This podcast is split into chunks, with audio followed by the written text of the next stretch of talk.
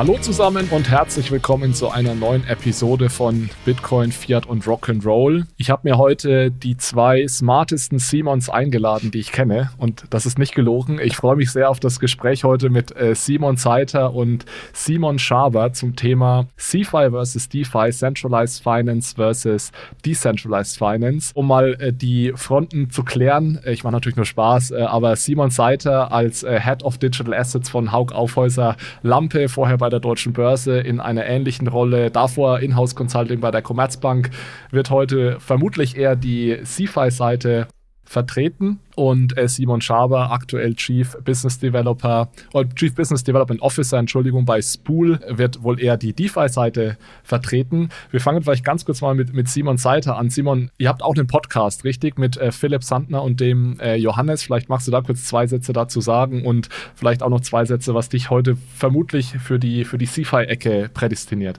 Ja, ja, gerne. Ja, also ich möchte jetzt gar nicht groß dann Werbung machen. So, also wir sind ja da, glaube ich, sehr friendly unterwegs. Ich finde äh, erstmal hier den Podcast Podcast mega gut, ja. Ich höre den selber auch sehr gerne ähm, und äh, für mich auch wirklich viele Sachen, wo ich da äh, mit was lerne und eben äh, Philipp, Johannes und ich geben auch manchmal irgendwie Anekdoten von uns, nehmen das Ganze auf und ins Podcast. Äh, insofern glaube ich beides sehr, sehr gute Podcasts äh, für den Kryptobereich. Irgendwas mit Krypto heißt äh, der Podcast, den wir da betreiben. Aber genug der Werbung. Ähm, ja, was prädestiniert mich für den CIFA-Bereich? Äh, schon immer eine gewisse Schwäche anscheinend äh, für äh, alternde Geschäftsmodelle namens Banken. Spaß beiseite. Nee, ich, ich mag das tatsächlich, so regulierte Produkte aufzubauen. Und ähm, das, das ist für mich einfach super spannend hier. Ich mag generell Produkte aufbauen und komme einfach da so ein bisschen aus der klassischen Ecke und versuche dann aus der klassischen Ecke heraus ähm, quasi Produkte auch für die dezentrale Welt zu bauen. Aber jetzt mal äh, Hand aufs Herz, wie oft hast du in den letzten Jahren überlegt, ob du nicht doch in den DeFi-Bereich gehen solltest? Warst du schon mal kurz davor, irgendwie ein Angebot anzunehmen? Also, ich äh, war nicht kurz davor, ein Angebot anzunehmen. Mir macht es wirklich Spaß. Natürlich denkt man sich manchmal, wenn man sich so dann mit Regulatorik und weiß ich nicht was und noch Gesellschaftsrecht hier den ganzen Tag rumschlägt. So, eigentlich weiß ich, wie man die Produkte auch also ohne Regulatorik bauen könnte. Ja, und das ist schon erheblich einfacher. Und ich habe schon mit dem einen oder anderen äh, Kollegen auch gewitzelt, so nach dem Motto, okay, das nächste Mal wird es dann endlich mal was Unreguliertes, einfach weniger stressig. was nicht ganz stimmt. Aber ähm, nee, ich, ich, ich finde tatsächlich so um die Lanze ein bisschen bisschen inhaltlich tatsächlich zu brechen. Nicht unbedingt für SIFA, aber für reguliertes Geschäft. Ähm, es gibt ein, also unreguliertes Geschäft hat einfach die Gefahr, relativ schnell als Wild West äh, zu enden. Ja, das ist auch für viele ganz okay. Also viele kommen auch mit Wild West klar. Wo es dann schwierig wird, ist, wenn so ein uninformierter Privatanleger quasi technisch relativ leicht in den Wilden Westen reinkommt, hat aber keine Waffe dabei, weil der zieht halt wortwörtlich den kürzeren. Und das ist dann einfach schade. Da geht es mir auch tatsächlich darum, Produkte zu bauen, die sozusagen die Breite der Bevölkerung ähm, nutzen kann, ohne Schaden dran zu nehmen. Dafür hat sich Regulierung in den letzten Jahrzehnten, glaube ich, dann doch ein bisschen bewahrheitet. Das würde ich aber nicht mal unbedingt so auf CFI versus DeFi münzen, um das aufzugreifen, sondern generell auch eher so auf reguliert versus ähm, nicht reguliert. Simon Schaber, bevor du jetzt auf das, äh, auf den Wild West inhaltlich eingehst, vielleicht noch kurz zwei Sätze. Du hast auch einen Podcast, du musst mir gleich mal sagen, ob es den auch noch gibt. Ich glaube, da war ich auch mal zu Gast. Und dann kannst du gerne noch mal zwei Sätze zu Spool sagen. Das äh, sagt sicherlich vielen Zuhörerinnen und Zuhörern erstmal noch nichts. Und äh, ja, welche Erfahrungen du so in den letzten Jahren DeFi gemacht hat. Ich habe mir gerade auch auf LinkedIn nochmal eure beiden Lebensläufe angesehen und da ist, wenn die jetzt anonymisiert gewesen wären und auch, äh, dann hätte man sofort erkannt, wer hier, wer hier wer ist. Also Simon Schaber schon immer irgendwie selbst gegründet, ja, jetzt im DeFi-Bereich und äh, Simon Seiter genauso wie ich, ja, große, anerkannte, traditionelle äh, Finanzinstitute. Deswegen ja, Simon Schaber, mal ganz kurz zu dir. Sehr gern. Na, vielleicht zuerst um auf das einzugehen. Mir hat es einfach immer Spaß gemacht, Dinge von Null aufzubauen, die, die ersten Leute zusammenzubringen, die Founder hereinzubringen, Leute zu begeistern von, von einer neuen, innovativen Idee und das dann auch wirklich von Scratch zu bauen. Also dieses Ideen sind billig, aber Umsetzung ist sehr, sehr teuer und sehr, sehr schwierig, aber es macht auch enorm viel Spaß, wenn man natürlich den ganzen Gestaltungsspielraum hat am Anfang noch. Ja, das hat mich immer begeistert und ich bin da auch nie weggekommen. Das ist irgendwo addictive, ganz klar. Einfach zu sagen, blank canvas, jetzt, jetzt mal ich. Äh, zum Podcast, der leider ist der etwas inaktiv geworden, der Untitled Investment Talk. Ähm, wir sind gut gefahren, über 50 Episoden, aber ähm, aktuell haben wir leider nicht äh, Zeit dafür. Das heißt auch nicht, dass er auf ewig weg ist. Er ist nur etwas auf ähm, ja, schlafend gelegt. Dann, um reinzugehen, warum stehe ich heute auf der CFI, äh, auf der DeFi-Seite eben nicht? Auf der CFI, für mich, ich bin wahrscheinlich gar nicht so weit weg, vielleicht so wie äh, der andere Simon recht weit an, ich sag mal, der Grenze zwischen CFI und DeFi. Wer auf der CFI-Seite steht, bin ich wahrscheinlich auch recht nah an der Grenze, nur von der DeFi-Seite. Also äh, Wild West ist natürlich äh, erstmal begeisternd, das ist erstmal äh, Freiheit, das ist erstmal ähm, Opportunity, das ist erstmal äh, für diejenigen, die, die oft keinen Shot hatten, keinen Zugang hatten, dass jetzt erstmal alles frei ist. Das heißt natürlich auch, dass es wenig Schutz gibt, dass jeder für sich selbst kämpfen muss, dass man auf sich selbst aufpassen muss, weil sonst macht das niemand. Ähm, jetzt ist das wahrscheinlich nicht äh, optimal für, ich sag mal, Mom-and-Pop-Investoren äh, oder auch für den, ich sag mal, durchschnittlichen Retail-Investor auch in, in der Dachregion, der vielleicht über irgendwelche Instagram-Profile jetzt auf äh, Penny Stocks auf Robinhood tradet und dann auch in Coins kommt. Aber natürlich übt es Begeisterung aus, vor allem bei diesen Leuten. Und äh, ja, ich bin wahrscheinlich nicht so weit weg, wie gesagt, nur eben knapp auf der anderen Seite, wo ich auf die An der Ansicht bin, es sollte erstmal jeder Zugang haben, jeder seine Lektion lernen. Äh, für die meisten, glaube ich, ist es absolut desaströs, vor allem für junge Leute kommen auch wieder zurück. Ich meine, ich habe selbst in einigen Jahren mehr verloren, als ich äh, mein ganzes Leben zuvor gemacht habe und waren wichtige Lektionen. Und ja, ich denke, wir kommen heute sicher auf einige gute Learnings und äh, nehmen einiges äh, mit nach Hause, obwohl wir im Homeoffice, ich im Homeoffice Es ist ja so, und um damit ins Thema einzusteigen, dass eigentlich CFI und DeFi, die wollen ja inhaltlich eigentlich dasselbe. Ja, es geht ja hier um Erbringung von Finanzdienstleistungen, es geht um den Handel, es geht um Zahlungen, es geht um Borrowing und Lending. Beide, bei beiden geht es sogar um die Nutzung der Blockchain-Technologie. Simon Seite, vielleicht als erstes mal noch, noch mal die Frage an dich und du hast ja mit der Regulierung schon bist schon ein Stück weit in diese Richtung gegangen. Was macht denn dann jetzt CFI äh, aus im Vergleich zu DeFi, wenn es im Endeffekt ja auf beiden Seiten darum geht, Finanzdienstleistungen zu erbringen? Ja, also ich glaube, das kann man ähm, relativ versuchen einfach zu umfassen, indem man sagt, CFI bedeutet ja Centralized Finance. Worum geht es also? Es geht nicht darum, dass Personen direkt miteinander handeln, sondern die haben eine Gegenpartei, die zentral ist.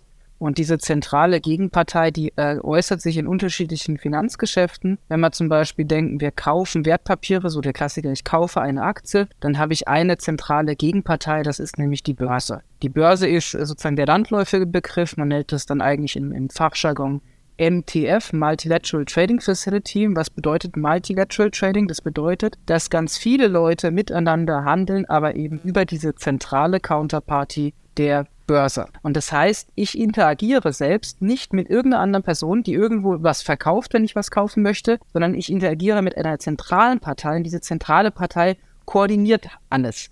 Das bringt äh, sozusagen Vor- und Nachteil mit sich, dass ich halt dieser zentralen Partei alles vertrauen muss. Beim Bankkonto und beim Kredit ist es ähnlich am Ende. Auch beim Bankkonto ist es so, ich habe jetzt nicht Geld, das ich selber irgendwo hinlege, sondern ich bringe es zur zentralen Counterparty, ja, der Bank die managt die ganzen Accounts und das ganze Geld als Geschäftsbank. Und dann muss ich darauf vertrauen, kann das aber auch sozusagen da eben mein Vertrauen da ein bisschen abgeben. Also ist ja auch da wieder Vor- und Nachteil. Und ähnliches beim Kreditgeschäft. Theoretisch könnten wir uns ja alle gegenseitig Privatkredite geben. Jetzt kennen wir uns alle nicht so gut. Wir kennen nicht die Bonität des anderen. Wir sind nicht so Finanzleute, um einschätzen zu können, wie viel Zinsen kriege ich da denn, was ist da angemessen. Und auch deswegen gibt es so eine zentrale Counterparty, also auch da Centralized Finance, weil ich hier dazwischen jemanden habe, der Kredite vergibt, auch eine Bank in dem Moment. Und die vergibt Kredite zu unterschiedlichen Personen und vergibt Einlagen auf der anderen Seite. Also ich gehe nicht hin und sage hier, ich gebe jetzt ähm, zum Beispiel dir, Alex, dann bilateral einen Kredit und äh, da, sozusagen damit habe ich mein Geld abgegeben und dir gegeben in diesem Modell eben Einlage und Kredit. Ich krieg Zinsen, du zahlst Zinsen, sondern ich gebe das Geld zur Bank und bekomme Zinsen und wenn du einen Kredit von der Bank nimmst, dann nimmst du den von der Bank und zahlst der Bank die Zinsen. Und die Bank, das ist das Kerngeschäft einer Bank, by the way, hat genau diese Koordinationsfunktion und diese Koordinationsfunktion ist transformativ. Ja, die hat einen transformativen Effekt, nämlich Risiko- und Fristentransformation. Also die Bank gibt ganz vielen Leuten Kredite, zahlt ganz viele Einlagenzinsen an unterschiedliche Leute, weil sie sozusagen Geld von den einen Leuten nimmt und die Risiken und die zeitlichen äh, Anforderungen transformiert weil die auch unterschiedlich sein können. Die Wahrscheinlichkeit, dass wir jetzt aufeinanderstoßen und du genauso lang den Kredit brauchst, wie ich die Einlage der Bank geben möchte, weil du brauchst ja das Geld so lange. Das heißt, da muss ja irgendwo ein Puffer drin sein. Ich kann nicht sagen nach drei Tagen, ich hätte mein Geld gern wieder zurück, sondern du brauchst das Geld so lange, also muss ich es so lange anlegen. Und diese Zeithorizonte und die Risikohorizonte, wir haben vielleicht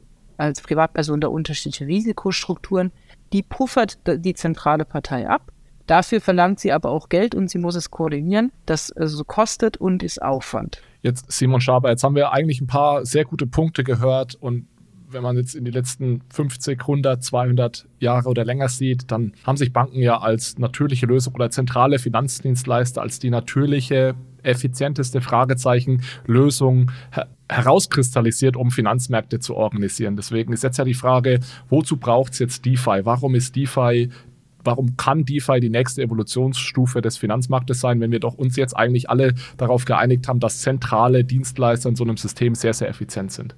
Die Frage ist natürlich immer, wer sind wir und was heißt einigen? Äh, viele Industrien entwickeln sich über die Jahrhunderte, wie du selbst gesagt hast. Manches mehr organisch, manches weniger organisch, manches mehr im äh, gesellschaftlichen Konsens, manches, weniger. Nichtsdestotrotz, wir haben ein halbwegs effizientes System, das aber wiederum sehr weit ausgebreitet ist und sehr, sehr schwer reformierbar ist als Ganzes. Wenn ich jetzt sagen möchte, und ähm, komme ich wieder aus der libertären, liberalen Krypto-Ecke, ähm, Fiat-Geld hat sich überlebt, ähm, das kann nicht mehr gut ausgehen, das ist gewagte These. Äh, wir brauchen wieder eine Rückkehr zu einem harten Geld, zumindest zeitweise. Mal schauen, dann können wir uns den Zyklus wieder neu starten.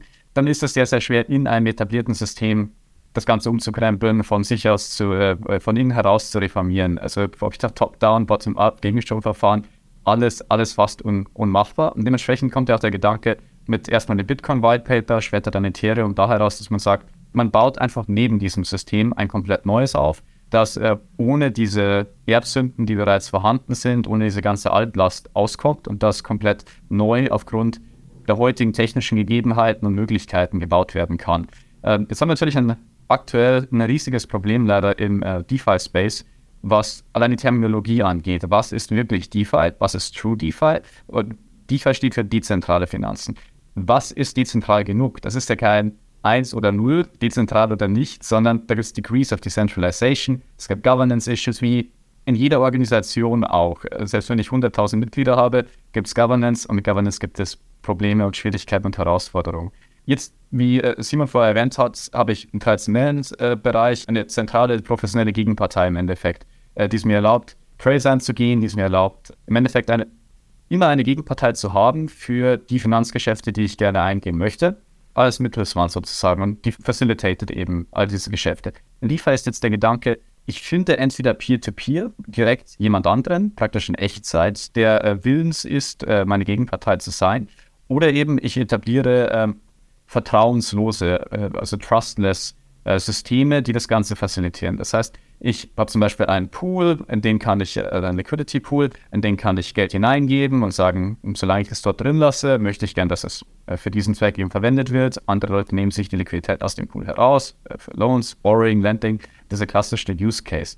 Und genau das ist der Gedanke eben, um, um hier dafür einen Punkt zu setzen, äh, hinter DeFi, dass man sagt, sehr, sehr vieles, was sich etabliert hat, wo sich herausgestellt hat, dass es einen großen Markt dafür gibt, was die Leute brauchen, was Gesellschaften brauchen, um zu funktionieren, muss nicht mehr unbedingt über Mittelsmänner laufen. Das kann eventuell günstiger, schneller, vertrauenslos auch über eben vollautomatisierte Systeme laufen, denen wir alle vertrauen können, weil sie eben kein Vertrauen mehr benötigen, weil sie eben trustless sind. Also die Vision von DeFi ist es ja im Endeffekt, den Finanzmarkt einmal auf dezentraler Infrastruktur nachzubauen und im Endeffekt all das zu ermöglichen, was heute eben zentrale Player ermöglichen. Da stellt sich mir aber dann sofort die Frage, und du hast es gerade angedeutet, äh, Simon, Simon Schaber, dass sowas wie eine Börse zum Beispiel zwar existiert, aber anders funktioniert als heute. Anstatt dass ich ein zentrales äh, Limit-Order-Buch habe, habe ich einen Liquidity-Pool, der ein bisschen andere Player hat, andere Funktionsweisen. Und da stellt sich mir jetzt sofort die Frage, ist es denn überhaupt möglich, dass ich alle Services, die heute von zentralen Playern gegeben werden, bereitgestellt werden, nachbaue auf dezentrale Art und Weise oder gibt es da Grenzen und was sind eventuell äh, die, die Grenzen von DeFi? Und da würde mich von euch beiden eure Meinungen interessieren. Also meine These ist tatsächlich, dass sich ähm, wirklich die allermeisten äh, Anwendungsfälle tatsächlich auf DeFi nachbauen lassen. Da glaube ich tatsächlich, dass es grundsätzlich ähm, möglich ist. Die Frage ist am Ende so ein bisschen die Ausgestaltung und eher auch tatsächlich ähm, die Professionalisierung an der Stelle. Weil wir haben ähm, schon eben jetzt relativ ähm, komplexe Strukturen im klassischen Finanzbereich mit viel, vielen so Sicherheitsmechanismen eingebaut. Die alle direkt in DeFi nachzubauen, ist wie gesagt aus meiner Sicht möglich, aber echt kompliziert Und ich glaube, man wird halt da genauso eine Lernkurve durchlaufen, äh, wie man es in CFI auch durchlaufen hat. Ja, so ich habe immer die Hoffnung, dass man dann irgendwie dieselben Fehler nicht macht, die die ganze Finanzbranche schon in CFI die letzten 100, 200 Jahre gemacht hat. Und dann sehe ich wieder das nächste Startup, das ein Fuck-up hinlegt und denke mir so, ach schade, Mensch, Jungs, hättet ihr doch mal auf die Finanzkrise irgendwie bei Wertpapieren von vor 100 Jahren geschaut, dann hättet ihr euch das bei den ICOs so ein bisschen so denken können. Hättet ihr das doch Gute bei FTX ja. Simon, es dauert, es dauert im DeFi-Bereich nur zehn Jahre, was im CeFi-Bereich 100 Jahre gedauert hat. Es Das- wird so komprimiert alle Fehler gemacht. Deswegen werden unsere Nerven hier auch in dem Bereich auf Speed verbrannt, damit wir so das in zehnfacher Geschwindigkeit alle lernen, ja. Nein, das ist ja auch okay und tatsächlich ist die Volatilität höher. Also vielleicht ist der schnellere Lerneffekt schon ein Fortschritt, den ich dann so individuell nicht immer so persönlich positiv wahrnehme. Ähm, Würde mich freuen, wenn man da einfach teilweise aus Sachen aus dem CFI-Bereich lernt. Ähm, aber ich bin tatsächlich der Meinung, dass DeFi die grundsätzliche Möglichkeit bietet, die meisten Finanzdienstleistungen abzubilden. Die werden sich nur ganz strukturell ändern. Und ein schönes Beispiel, das ich tatsächlich habe, ist ähm, so äh, Bezahlprozesse, wo man im klassischen Bereich äh, so Netting braucht. Also Netting bedeutet ja, dass Leute sozusagen unterschiedliche Positionen gegeneinander ausgleichen und nur, nur die Überkapazitäten ausbezahlen. So, und das Schöne ist, in der DeFi-Welt brauchst du das gar nicht. Also ich glaube tatsächlich, DeFi-Produkte sind teilweise so viel einfacher, dass du gewisse komplexe Strukturen im CeFi-Bereich nicht mehr benötigst,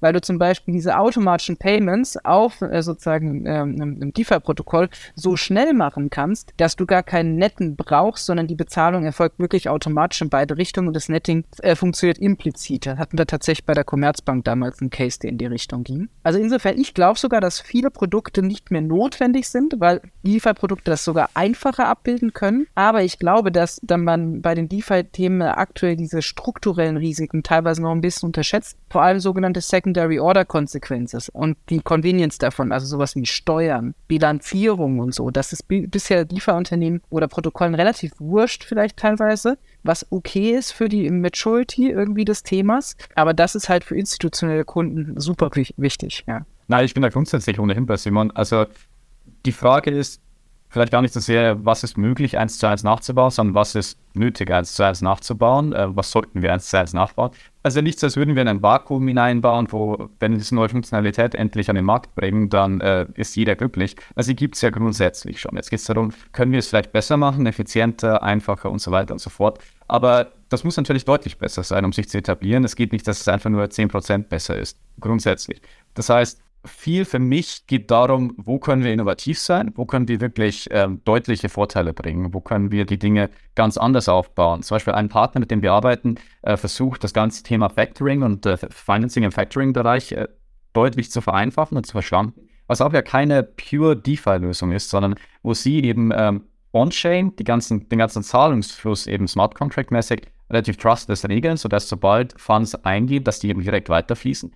Aber jetzt gibt es natürlich dann ähm, dem, einen Partner, die Gegenpartei, im Endeffekt ähm, die großen Accounting-Firmen und äh, die großen äh, Auditors, mit denen sie arbeiten, die im Endeffekt sagen, okay, hier gehen die Rechnungen rein, äh, hier wiederum passt die Buchhaltung. Dementsprechend gibt es das Okay, das wird dann on-chain in Oracle gefeedet und dann gehen die Zahlungen eben direkt durch. Dadurch hast du eine viel höhere Sicherheit, dass auch wirklich gezahlt wird, wenn das Geld da ist. Ähm, natürlich, weiß nicht, Ernst Young und so weiter sind auch nicht unfehlbar, aber grundsätzlich hast du dann ähm, äh, zumindest on-chain deutlich geringeres Risiko, dass noch etwas schief geht, nicht weiterläuft, dass nochmal äh, Books geguckt werden, sondern du, hast, du eliminierst so einer nach dem anderen Single Points of Failure und vielleicht bleibt am Ende, hoffen wir, äh, nur noch zum Beispiel der Auditor oder der, der Accountant übrig. Also es geht um einerseits ums in- inkrementelle Verbessern, andererseits um das wirklich innovative und disruptive, wo es Gott sei Dank auch einiges Potenzial gibt, wo wir nicht eins zu eins nachbauen, sondern wirklich etwas Neues an den Markt bringen können. Jetzt wart ihr beide relativ bullish, muss ich sagen, zum Thema, was, was DeFi kann. Deswegen möchte ich da ganz kurz nochmal dagegen treten. Und ich würde nochmal einen Schritt zurückgehen, so back to first principles sozusagen. Und ich, ich schaue ein bisschen so auf dieses, äh, auf diese CFI-DeFi-Diskussion, dass meiner Meinung nach richtig DeFi und Simon Schaber, da kommen wir zu, zu deinem Kommentar am Anfang zurück. Was ist eigentlich DeFi am Ende? Wenn man die Welt einteilt in, sagen wir mal, tokenisierte Assets, tokenisiertes Geld, also ich habe schon irgendwas, was existiert, sei das jetzt ein Wertpapier oder eine Immobilie oder ein Euro und das hole ich irgendwie auf die Blockchain. Ja, das ist so der eine Teil und der andere Teil sind Kryptowährungen, also native Kryptoassets, die nur auf der Blockchain existieren. So, solange es um diese native Kryptoassets geht, die also nur auf der Blockchain existiert, da kann ich mir sofort vorstellen, dass wir echtes DeFi bauen können, weil das, da, da leben wir von, von Anfang an auf der Blockchain nativ. Wo ich Probleme habe, ist, sobald es um diese tokenisierten Assets und um dieses tokenisierte Geld geht, weil da habe ich immer die Brücke in die echte Welt. Und äh, Simon Schaber, ihr nennt das ja in, in der DeFi-Szene immer Real-World Assets, also RWA, jeder, jeder CFI-Player denkt dann sofort an Risk-Weighted Assets. Das ist schon, schon mal die erste Verwirrung, die immer aufkommt. Aber also Real-World Assets, Assets aus der echten Welt auf die Blockchain zu bringen, ist ja einer der Top-Use-Cases ähm, im DeFi-Bereich. Und ich habe da totale Probleme zu verstehen, wie das echt DeFi sein kann, weil irgendwo steht ein Haus, ja, das ist eine Immobilie. Es muss ja irgendjemanden geben, der sagt, ich tokenisiere jetzt diese Immobilie und bringe diesen Token auf eine Blockchain. Wenn der Token dann mal dort lebt und wir haben die passende Regulierung dazu, dann kann das dezentral sein. Aber am Ende muss ich doch immer noch irgendwie irgendwie einem Player vertrauen, der mir sicherstellt, dass diese Immobilie wirklich existiert, dass sie fünf Zimmer hat, dass sie den und den Preis hat. Da würde mich eure Meinung mal interessieren. Da würde ich aber sogar eine Lanze für den DeFi-Bereich äh, sozusagen brechen wollen, weil tatsächlich das, glaube ich, da strukturell ähnlich ist ähm, wie im, im DeFi-Bereich auch. Ne? Also auch wenn wir jetzt heute natürlich so klassische, also auch heute gibt es Real-World-Assets, in die wir investieren, die sind halt in Finanzinstrumenten verpackt und gehen dann in die Finanzwelt rein. Da gibt es sogar eine ganz lustige äh, Arte-Doku hier, so fin Planet Finance. Ja, so das ist ja auch so ein Planet, der eigentlich super abstrahiert ist und nichts mit der echten Welt zu tun hat, aber da haben wir uns halt schon dran gewöhnt.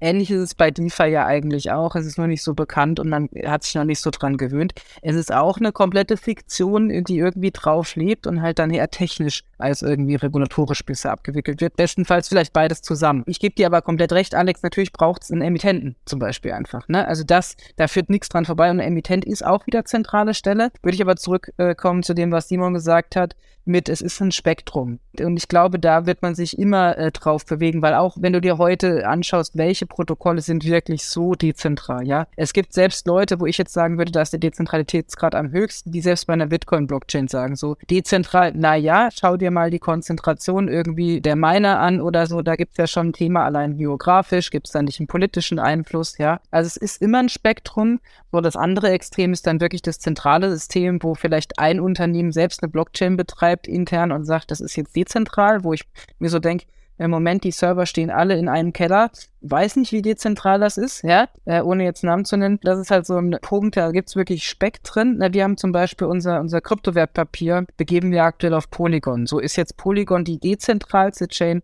kann man drüber streiten. Ich sehe aber dadurch sehr effizient, ja, auf jeden Fall, ja. Haben wir einen Emittenten drin, haben wir einen Registerführer auch, ja. Deswegen, der Registerführer ist auch eine zentrale Partei, kriegen wir nicht komplett raus, brauchen wir tatsächlich für KYC nach vorne hin. Wenn ich eine Decentralized Identity irgendwie habe, die ich als Zertifikat einmal draufklatsche, in, die, in so einen echten äh, Public Chain digitalen Euro, dann kann der Verkauf eines Kryptowertpapiers vielleicht sogar erstmal abgewickelt werden, einfach so. Und dann wird diese zentrale Partei so ein Stück weit rausgenommen, auch wenn man sie vielleicht nie ganz rausbekommt. Nein, das ist ganz ehrlich, da hast du eh schon fast alles gecovert. Den einen Punkt, den ich vielleicht noch als äh, Unternehmer und Gründer mitbringen würde, ist ähm, das, das Notariatssystem. Jetzt auch in Deutschland und Österreich, wie es sich etabliert hat, das ist nicht überall der Fall. Also in Spanien oder in Portugal ist es nicht so, nicht so schwer, äh, das ist nicht so eine Last, aber wenn man drei, vier GmbHs hat, Geschäftsführer und Eigentümer ist, man muss regelmäßig zum Notar und die Rechnungen sind ja absurd. Also allein wenn man schon mal den Part herausnehmen könnte, wenn man sagt, äh, der Notar ist dafür verantwortlich, dass die Papiere wirklich da liegen, also da liegt das dann vernünftig ähm, äh, in den Akten, da steht dann drin, äh, Hans Huber hat dieses Haus 1987 äh, von äh, Friede äh, sonst was gekauft für diesen Preis, ähm, das ist so groß, dass, ähm, das Grundbucheintrag drin und alles drum und dran. Allein wenn man das alles erstmal auf die Blockchain bringen könnte, so in der Dachregion, wäre das ein, eine riesen Erleichterung im Endeffekt, was Cost of Doing Business angeht. Aber dann ja, natürlich, wenn man Assets in der echten Welt hat, gibt es immer den, im Endeffekt, Lost in Translation Part von, was ist das Ding eigentlich wirklich? Ähm, dann können wir es philosophisch abrutschen. Was ist denn eigentlich ein Fünf-Zimmer-Haus irgendwo in der Pampa? Äh, gibt es natürlich verschiedene Bewertungsmethoden, da gibt es Ansätze, aber wenn dann mal vernünftig eine Finanzkrise wieder trifft, äh, wenn äh, der größte Arbeitgeber in der Region schließt, was niemand vorher gesehen hat, dann ist das Ganze auf einmal komplett anders. Das heißt, diesen Part werden wir niemals los, solange es irgendwie Finanzmärkte gibt. Ich würde würd gerne nochmal auf das Thema Regulierung zu sprechen kommen. Und da ist Simon Seiter vielleicht dann an dich mal die Frage als Mitarbeiter oder sagen wir mal in leitender Funktion in einem CFI oder TradFi-Unternehmen kann man ja fast sagen, das sich aber ganz stark auf den Krypto-Blockchain-Bereich zubewegt. Beispiel den Polygon-Token, den du gerade genannt hast. Welche Hürden hattet ihr da zu, zu meistern, um es überhaupt möglich zu machen, als traditionelles zentraler Player mal also einen Token auf einer Public Permissionless Blockchain auszugeben? Also die größte Hürde ist ja tatsächlich am Ende, dass man so auch die Entscheidungsträger im Haus und auch auf Kundenseite überzeugt, das mitzugehen. Und da muss ich sagen, ehrlich gesagt, Gott sei Dank war die Hürde hier wirklich überschaubar. Ja, also da herrscht äh, ein großes äh, Vertrauen. Wir haben das ja auch sauber irgendwie ausgewählt und äh, so entsprechend dokumentiert. Wir haben die Risiken auch mit dem Kunden ähm, gemeinsam diskutiert. dessen waren sich dann alle bewusst. Ähm, also das braucht Mut primär aus meiner Sicht. Ja, ist einfach zu tun. Aber das ist tatsächlich der Hauptpunkt, weil ich kenne es leider auch eben ganz umgekehrt, wo man sagt, da strampelt man sich im Zweifel Jahre ab. Und wenn das Commitment halt nicht da ist, dann ist es nicht da und das kannst du auch nicht herbeireden. Und da kannst du fünf Jahre lang gegen die Wand reden, dass wir trotzdem nicht auf eine Public Chain kommen, außer der Prophet ist nicht im eigenen Land, sondern eben kommt von woanders her und plötzlich sieht auch ein anderes Stratfor-Unternehmen, halt stopp, plötzlich so ein kleines Stratfor-Unternehmen irgendwie begibt jetzt hier äh, für größere Firmen äh, Wertpapier auf Polygon, auf Public und dann kommt plötzlich so ein Aha-Moment, so, ah, es geht ja doch und die Welt ist nicht explodiert, ja, und so ist ja, glaube ich, aber oft bei technischer Innovation und Adaption. Total. Und die, die Unternehmen waren ja auch langsam immer größer. Also wir hatten jetzt zum Beispiel äh, die Societe Generale oder mit Forge, die jetzt einen Stablecoin äh, ausgegeben haben auf, auf Ethereum. Da muss man ein bisschen aufpassen, was der genau kann und was er darf. Und das ist, glaube ich, auch ein ganz gutes Beispiel, was einfach für Banken heutzutage möglich ist. Also der ist ja auch noch komplett äh, abgegrenzt, also KYC, whitelisted, jede Transaktion muss freigegeben werden. Im Endeffekt volle Kontrolle aber trotzdem eben auf Ethereum. Das war schon mal ein Sieg. Ein Problem, das ich immer höre, ist, dass sich viele viele Probleme damit haben. Wir nennen das immer hier das Nordkorea-Problem. Wenn ich auf einer öffentlichen Blockchain bin egal wie eingegrenzt so ein KYC das ist. Ich habe einfach keine Kontrolle mehr über die Finalität und über den Konsens, der am Endeffekt gefunden wird. Und es kann sein, dass ich am Ende meine Transaction Fee, also die Transaktionsgebühr, an einen Validator in Nordkorea zahle. Und das ist natürlich für jeden in einem traditionellen Finanzunternehmen absolut undenkbar, dass ich sozusagen an so einem Netzwerk teilnehme, wo am Ende ein nordkoreanischer Hacker von meinen Transaktionsgebühren profitiert. Ja, also irgendwo. Nee, Simon, lass das. Wollte sagen, das sind halt irgendwo Schrödingers Transaktionsgebühren. Also äh, natürlich weißt du nicht, wo sie am Ende landen. Äh, dementsprechend, äh, ja, äh, da kennt ihr vielleicht besser aus, wie das tatsächlich in-house gehandelt wird, aber aus meiner Sicht ist es relativ straightforward. Wenn ich keinerlei Einfluss darauf habe, wo sie landen, ich weiß nicht, wo sie landen, ähm, inwiefern kann mir an jemand einen Strick draus drehen, dass sie äh, theoretisch eventuell auch bei jemandem landen können, bei dem es nicht landen soll. Dann wäre natürlich das, das DeFi-Argument, das ich immer bringen kann. Äh, universelle Finanzsysteme hatten genug Funds in Nordkorea und sonst wo, also wesentlich mehr als wir in DeFi aufbieten könnten. Und irgendwie geht es ja auch, aber anderes Argument.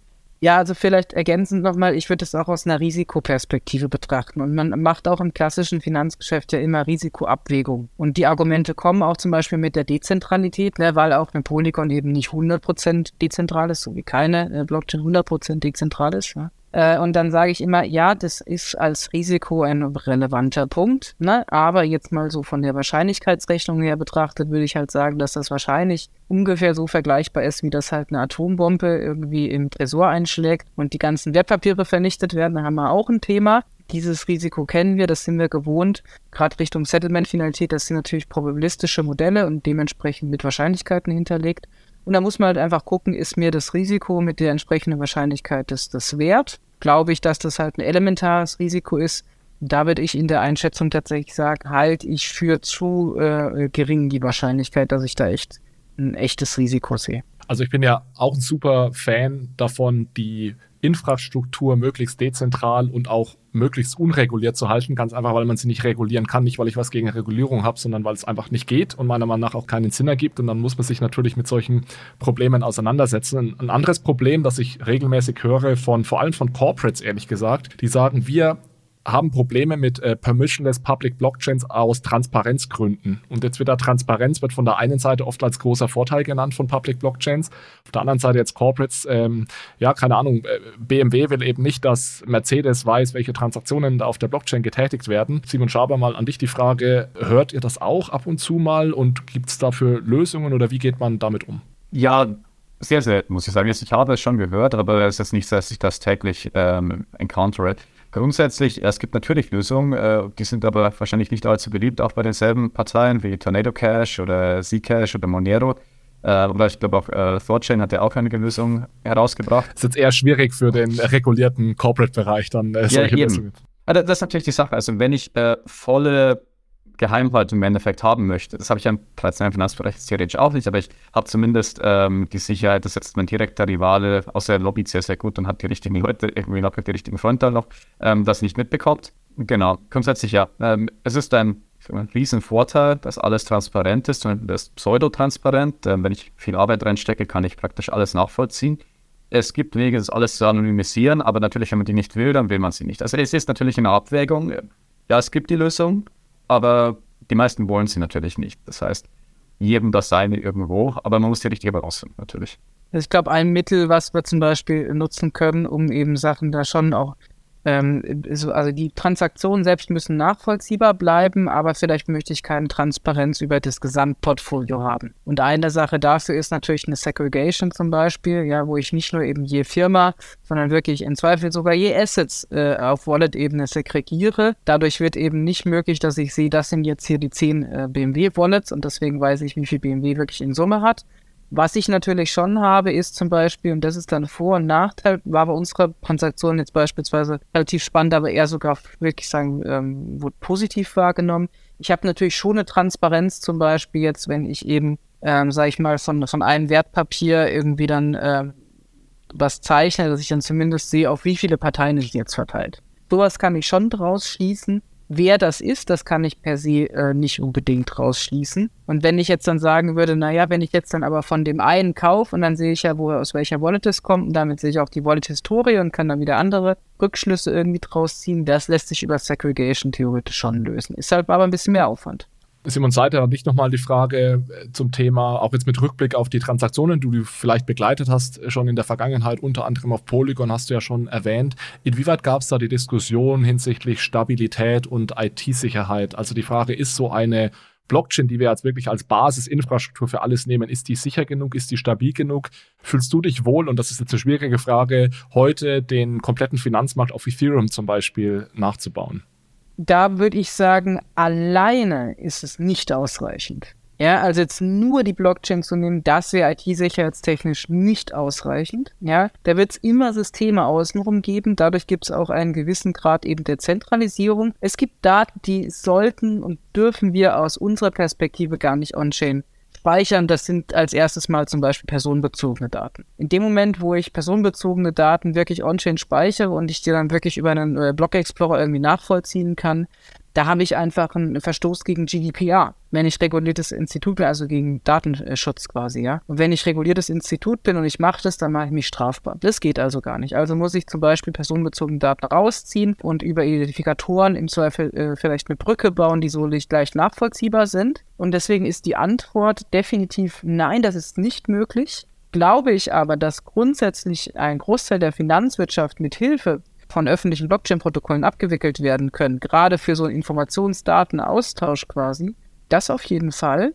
So in der Analogie, auch wenn die immer sehr kurz gesprungen ist, wie viele Analogien. So, ich nehme jetzt halt ein, äh, ein Public Blockchain Protokoll statt einem ähm, IP-Protokoll in Anführungszeichen als Basis, ja. Also auch heute wissen wir, was im Internet alles schiefgehen kann. Trotzdem werden für alle Bankgeschäfte IP-Protokoll äh, und Internet genutzt, was öffentlich ist, wo theoretisch auch jeder reingehen kann, wo du auch sagen könntest, jetzt kann sich da jemand hier reinhacken und irgendwelche Bilder hochladen auf die Bankserver, äh, die man da nicht drauf haben will. Das ist auch alles illegal. Geht theoretisch, äh, funktioniert aber nur, indem ich sozusagen on top nochmal Layer baue, wo ich gewisse Sicherheitsmechanismen einziehe. Simon Schaber, glaubst du, dass da die DeFi-Szene teilweise etwas zu viel Vertrauen auch hat in die IT-Sicherheit und Stabilität von Blockchains? Ja, also es kommt darauf an natürlich. Ich glaube jetzt, das Vertrauen, das in zumindest ETH Mainnet und auch jetzt Polygon, Arbitrum, Optimism, die wirklich auf ETH aufbauen und ETH Finality noch irgendwie mitnehmen, ich glaube nicht, dass das zu hoch ist aktuell. Aber gibt es sehr, sehr viele Protokolle, die unter anderem auf sehr viel Geld geraced haben, die auf äh, zentralisierteren Chains gebaut haben, die auf Binance Chain und Co. sind und ähm, die als unbesiegbar, unbezwingbar und ohne Downside ähm, darstellen. Ja, klar, ähm, ganz klar. Das kommt mit der ganzen Wildwest-Attitüde. Ähm, dementsprechend, ja, also auch zu der Frage vorher, ganz klar ein Finanzmarkt auf Ethereum nachzubauen, ist nicht zielführend, müssen wir auch nicht, sollten wir auch nicht. Passiert jetzt auch mit DeFi nicht. Wir bauen ja auch ähm, verschiedene Protokolle mit On- und Off-Chain-Komponenten, wo es dann wieder eine Abwägung gibt, was ist besser Off-Chain, was ist besser On-Chain, was ist besser auf einer Side-Chain, wo machen wir irgendwie Merkle Trees. Ähm, das ist alles eine Abwägung. Und genauso geht es mit den, äh, mit den Chains. Es ist ja das alte Saying auch im äh, Web3-Space, ja, wenn ich wirklich Finality haben möchte, wenn ich äh, wirklich 100.000 plus bewege, dann mache ich es auf ETH Mainnet. Wenn ich mal schnell 50 Euro bezahlen möchte für irgendwie einen Lunch, dann mache ich das auch gerne auf Arbitrum oder auf Polygon. Oder dann ist es eigentlich egal, dann kann ich es auch gerne via ein Cayman Islands Prime Broker machen. Da ist dann nicht so wild. Aber wenn ich Finality möchte, dann auf ETH. Dementsprechend ist alles gestaffelt und kommt wirklich drauf an ich will jetzt nicht, nicht schon irgendwie zu, zum Ende kommen und irgendwie darauf hindeuten, dass klar unsere große Einigung heute ist CFI und DeFi Koexistenz und alle haben sich lieb. Aber lass uns trotzdem noch mal kurz bei dem Punkt bleiben. Äh, und, und Simon Schaber, vielleicht fällt dir da auch ein, ein konkretes Beispiel ein, wo dieses, oder auch gerne Simon Seiter, wo dieses Zusammenspiel aus CFI und DeFi, wo wir vielleicht ein paar zentrale Komponenten dabei haben, aber auch dann dezentrale Komponenten, ne, die den, die heutige Situation tatsächlich verbessern können. Also was wir aktuell bauen, ist die Frage, wie verbessern wir die heutige Situation, weil es eh schon ein bisschen in der Zukunft lebt. Aber was wir zum Beispiel bauen, ist mit ähm, Staking Rewards gemeinsam im Endeffekt ein Staking Fixed Income Index äh, Produkt, wo wir sagen, ja, wir können verschiedene auflegen mit leicht unterschiedlichen äh, Risk and Return äh, ja, Faktoren und diese haben natürlich On- und Off-Chain-Komponenten. Ich habe einmal Data, die im Endeffekt into Risk Models fließt, äh, Risikomodelle, die auch von außenstehenden Providern Off-Chain im Endeffekt kalkuliert werden, die hochgeladen werden, wo dann verschiedene Risikofaktoren bewertet werden, wo wir eben einzelne Provider haben, sowohl aus dem traditionellen DeFi-Space, aber auch aus dem traditionellen Finanzbereich. Ähm, die werden eingefeedet, das heißt, das ist der erste Part. Dann haben wir die Yields, die kommen dann von einem Lido, von einem Rocket Pool, von einem Frax Ether, vielleicht auch von einem Sommelier Finance. Das dann alles erstmal on-chain. Das heißt, Files fließen dann in diese verschiedenen äh, Protokolle und am Ende bekomme ich Staking Yield daraus. Das Ganze ist dann voll automatisiert und ich kann jetzt, das das Coole, beimischen. Ich sage mal, diese Real-World Assets, die wir vorher genannt haben, zum Beispiel eben Tokenized Short Duration, Short Term US Treasuries, wo ich sage, ich bekomme meine 5% auf äh, meine ETH Yield, vielleicht noch mit ein bisschen Incentives, aber ich möchte nicht nur das haben, ich möchte ein ganz anderes Profil haben. Dementsprechend mische ich eben zum Beispiel ein STBT Matrix Port, äh, US Treasuries äh, aus dem, aus dem Curve 3 Pool mit ordentlichen Incentives noch mit bei. Ich mische noch ein Backed Capital bei und vielleicht am Ende noch äh, eine nicht allzu ferne Zukunft, vielleicht ein Tokenized, äh, Trash, äh, Tokenized Dividend Fund, der mir auch vielleicht noch 4% liefert bei. Und am Ende habe ich ein wunderbares Finanzprodukt eigentlich, das so aktuell nicht möglich ist, wo ich das vieles On-Chain habe. genau, genau. Im Endeffekt habe ich einen Fund nur mit On- und Off-Chain Deals und viel effizienter. Ich kann Managementgebühren massiv slashen. Ich kann es viel zugänglicher machen. Ich kann das Ganze auch mit KYC, wenn ich möchte. Ich kann es mixen, ich kann es hybrid machen. Und das eben alles im Endeffekt in 10 Minuten sofort platzieren. Super easy. Äh, genau, ich, ich wollte gerade sagen, äh, Simon, ich glaube, wir haben jetzt ungefähr 99 Prozent der Zuhörer verloren in den letzten zwei, drei Minuten, aber, aber Simon Seid hat es auf den Punkt gebracht. Im Endeffekt geht es darum, On-Chain einen vorzubauen und den eben selbst zusammenstellen zu können mit Assets, die eben On-Chain leben. Und Simon Schaber, dein Argument ist zu sagen, wenn wir diese Assets On-Chain haben, dann kann ich das eben sehr, sehr effizient in kürzester Zeit, sehr flexibel tun und mir mein eigenes Finanzprodukt bauen. Und dann brauche ich nicht mehr den Simon Seiter, damit er mir einen Fonds zusammenstellt, sondern das kann ich in Zukunft dann, dann selbst machen. Es genau. braucht natürlich immer noch für die anderen Assets. Ach, alles gut. Ich bin bis dahin, bis das live ist, dann schon in Rente, das ist der Vorteil. Nein, Spaß beiseite. Ähm, also, ähm, ich, nein, also ich wünsche mir schon ein bisschen, um auf deinen Punkt zurückzukommen, äh, Alex. Und tatsächlich war es leider jetzt ja sehr zustimmend alles. Also wenig Battle, das mag ich sonst auch nicht. Das, das weißt du eigentlich. Also ich hätte jetzt auch lieber ein bisschen provoziert, aber ich mag DeFi eigentlich auch ganz gern. Und ich glaube einfach auch, ich fände es cool, wenn DeFi DeFi so ein bisschen umarmt. Ich glaube, äh, DeFi hat ganz viel Erfahrung, wie eben User, die eben keine Ahnung haben, Zugang zu Finanzprodukten bekommen. Und genauso ist meine Perspektive tatsächlich auf eine Bank der Zukunft, dass eine Bank es auch ermöglichen sollte, dass Nutzer Zugang zu DeFi-Produkten haben, so wie sie heute Zugang zu Finanzprodukten haben. Ja, das ist nicht so in der Ideologie im Sinne von, hey, das können die alle selber. Meine These ist da leider so ein bisschen humanistisch-pessimistischer, ähm, so im Sinne von, das können die leider nicht alle selber. Und ich glaube auch, wenn wir ihnen Tools bauen, damit sie es technisch einfacher machen können, dann ist es eigentlich ähnlich wieder wie ein CFI-Produkt. Aber das ist jetzt nur meine These. Und ich glaube, wo kann umgekehrt äh, CFI ganz viel Mehrwert für DeFi-Produkte liefern? Nein, in dieser Strukturierung von Produkten da, da, da kennen wir uns echt aus. Das machen wir halt schon 200 Jahre. Und da ist der Vorteil dann, okay, so Funds basteln und wie dann zum Beispiel so diese Risikospektren trennen, Risikomodelle dafür basteln. Das, äh, glaube ich, sind Assets, die man mit auf den Tisch bringen kann. Und dann ist die beste Lösung, es, glaube ich, zu kombinieren, weil also die Bank träumt auch davon, dass man sich seinen eigenen Individualized Fund irgendwie selber zusammenklicken kann in zehn Minuten. Das wäre ein Produkt, da rennen den Leute die Türen für ein, ja. Das können wir auch technisch tatsächlich noch nicht. Würden wir auch selber nie technisch bauen, weil wir es wirklich nicht können. Da müssen wir kooperieren. Aber wir können dann halt vielleicht noch sagen, so machst du übrigens eine Depository Control drauf, ähm, so machst du Risikomodell drauf und die, diese Eigenkapitalinterlegung brauchst du übrigens, damit das Ding dir nicht irgendwie zusammenkracht. Ich würde gerne ganz kurz was aufgreifen und äh, Simon Seiter, Abschlussfrage an, an dich. Äh, was du gerade gesagt hast, so zum Thema Nutzer, CFI und DeFi, jetzt vielleicht so als kleiner Service für unsere Hörerinnen und Hörer zum Abschluss. Wem würdest du denn raten, jetzt eher DeFi-Produkte auszuprobieren? Wem würdest du raten, bleib mal lieber bei, bei CFI? Kann man das so einfach runterbrechen? Ganz einfach. Ein, zwei Ganz Tipps? einfach. Für die Hörer tatsächlich jetzt direkt auf die Hörer zugeschnitten. Wer eben gerade verstanden hat, was der andere Simon gesagt hat, der soll DeFi nutzen, alle anderen Finger weg. Ja? Sehr gut, sehr gut. Das ist doch ein, ein sehr, sehr guter, einfacher Tipp. Äh, Simon Schaber, an dich auch eine Abschlussfrage. Und zwar, auch Service für unsere Hörerinnen und Hörer hier. Was ist das nächste große Ding in DeFi? Also wir machen keine Investment Advice, hier kommt auch immer ganz am Ende nochmal unser Disclaimer, aber unabhängig davon würde mich schon interessieren, du steckst da viel, viel tiefer drin als äh, Simon Seiter und ich. Wo, wo geht die Reise gerade hin? Was steht da gerade ganz groß im Kurs? Aus meiner Sicht ganz klar LSDs und LSTs, das heißt uh, Liquid Staking, Staking Derivatives. Wir haben jetzt das Chapella Upgrade gesehen, wir haben diese Roadmap von Ethereum, die seit 2014 im Endeffekt sich äh, relativ verlässlich, wenn auch manchmal äh, im Gletscher, äh, Glacier Speed sich weiterentwickelt hat, endlich zu diesem großen, zu dieser großen Veränderung gekommen ist, zum vollen Transition to Proof of Stake, auch dass man Ethereum depositen und auch wieder withdrawn kann, dass man jederzeit rein und raus kann im Endeffekt. Aus meiner Sicht unlockt das eben einen ein sehr viel Potenzial. Wir werden eine ganze Industrie sehen, die im Endeffekt darauf aufbaut, ETH-Staking Yield zu liefern, ETH-Staking mit, äh, mit Leverage, mit verschiedenen ähm, Beinmischungen zu liefern.